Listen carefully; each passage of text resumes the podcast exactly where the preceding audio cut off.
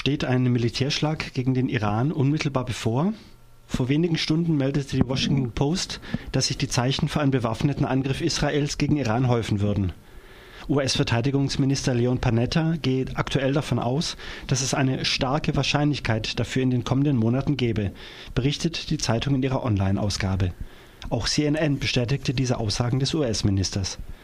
Aber auch Israels Verteidigungsminister Jehud Barak leistete solchen Erwartungen weiteren Vorschub. Zitat Wer später sagt, könnte herausfinden, dass es für einen Angriff schon zu spät ist, zitierte ihn die israelische Zeitung Haaretz. Die israelische Regierung befürchtet, dass das Ahmadinejad-Regime bereits sehr bald über genügend angereichertes Uran verfügen könnte, um eine eigene Atombombe zu bauen. Dann könnten nur noch die USA den Iran militärisch stoppen. Israels Ministerpräsident Benjamin Netanyahu wolle aber verhindern, Zitat, dass das Schicksal Israels vom amerikanischen Handeln abhängt, so die Washington Post. Israel gehe davon aus, dass ein begrenzter Militäreinsatz möglich sei. Mögliche Ziele dabei könnten die Atomanlage bei Natanz sein. Die Atomanlage in Qom dagegen sei aus der Luft erheblich schwerer zu treffen. Im Falle eines Angriffs rechne Israel mit iranischen Vergeltungsaktionen.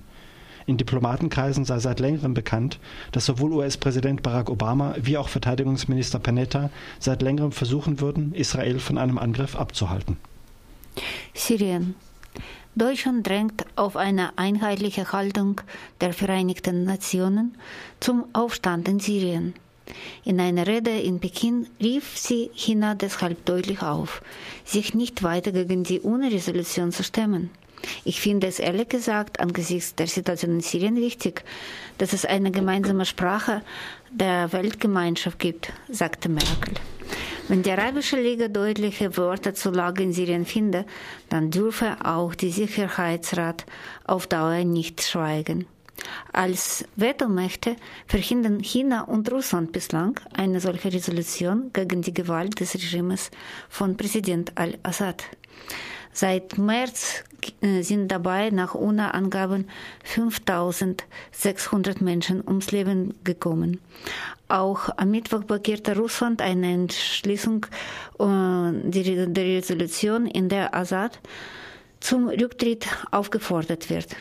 In einer solchen Resolution müsse eine militärische Intervention ausdrücklich ausgeschlossen werden, sagte der russische Botschafter bei der Europäischen Union Wladimir Tschischow.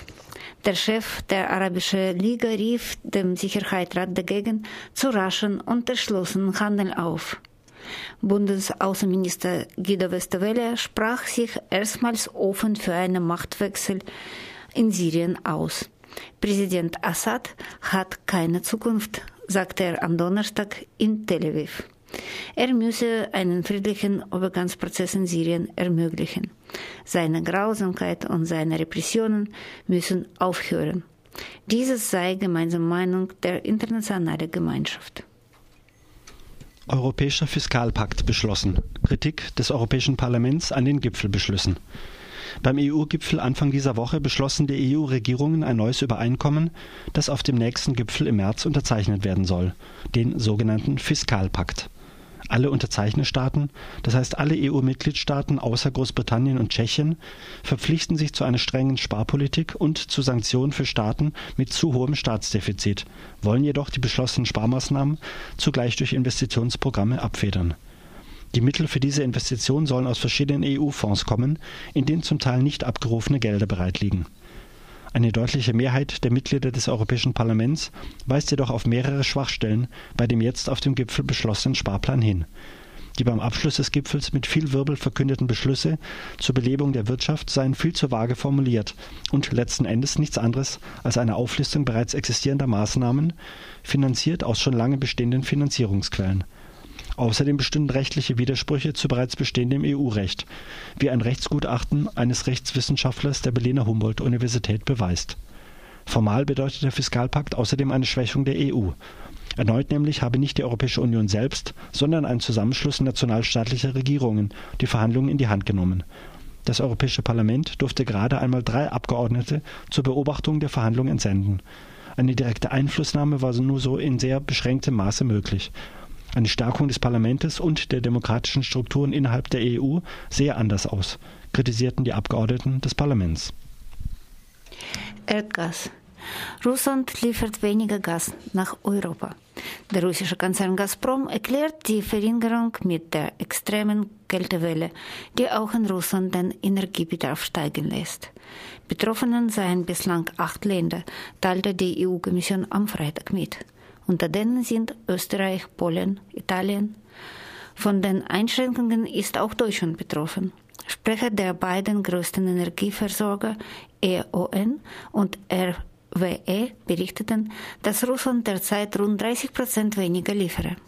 Jedoch, nach Angaben einer RWE-Sprecherin, sei in der Bundesrepublik die Versorgungs äh, Versorgungssicherheit nicht bedroht. Ähnlich äußerten sich auch die anderen Unternehmen. Oettingers Sprecher sagte, es handle sich nicht um eine Notfallsituation. Die Lage sei voll, jede Mitgliedstaat habe Vorräte äh, für einen Monat und zudem dürfe Russland die Lieferungen durchaus drossen, wenn das Land mehr Gas für Eigenbedarf benötigte. Die EU stehe in Kontakt mit den russischen Behörden und habe auch Experten äh, hinzugezogen. Ob die verringerte Gaslieferung dazu beitragen wird, dass Diskussionen um eine für viele Experten zu große Abhängigkeit von Russland wieder angefangen werden, ist noch unklar. In Ägypten halten die Proteste gegen den Militärrat an. Nach den tödlichen Gewaltakten am Rande eines Fußballspiels in Port Said ist es letzte Nacht in Ägypten erneut zu Protesten gekommen. Bei Auseinandersetzungen zwischen Demonstranten und der Polizei wurden in Suez drei Demonstranten getötet. In Kairo wurden laut Agenturmeldungen zahlreiche Demonstrantinnen verletzt, die gegen den amtierenden Militärrat protestierten.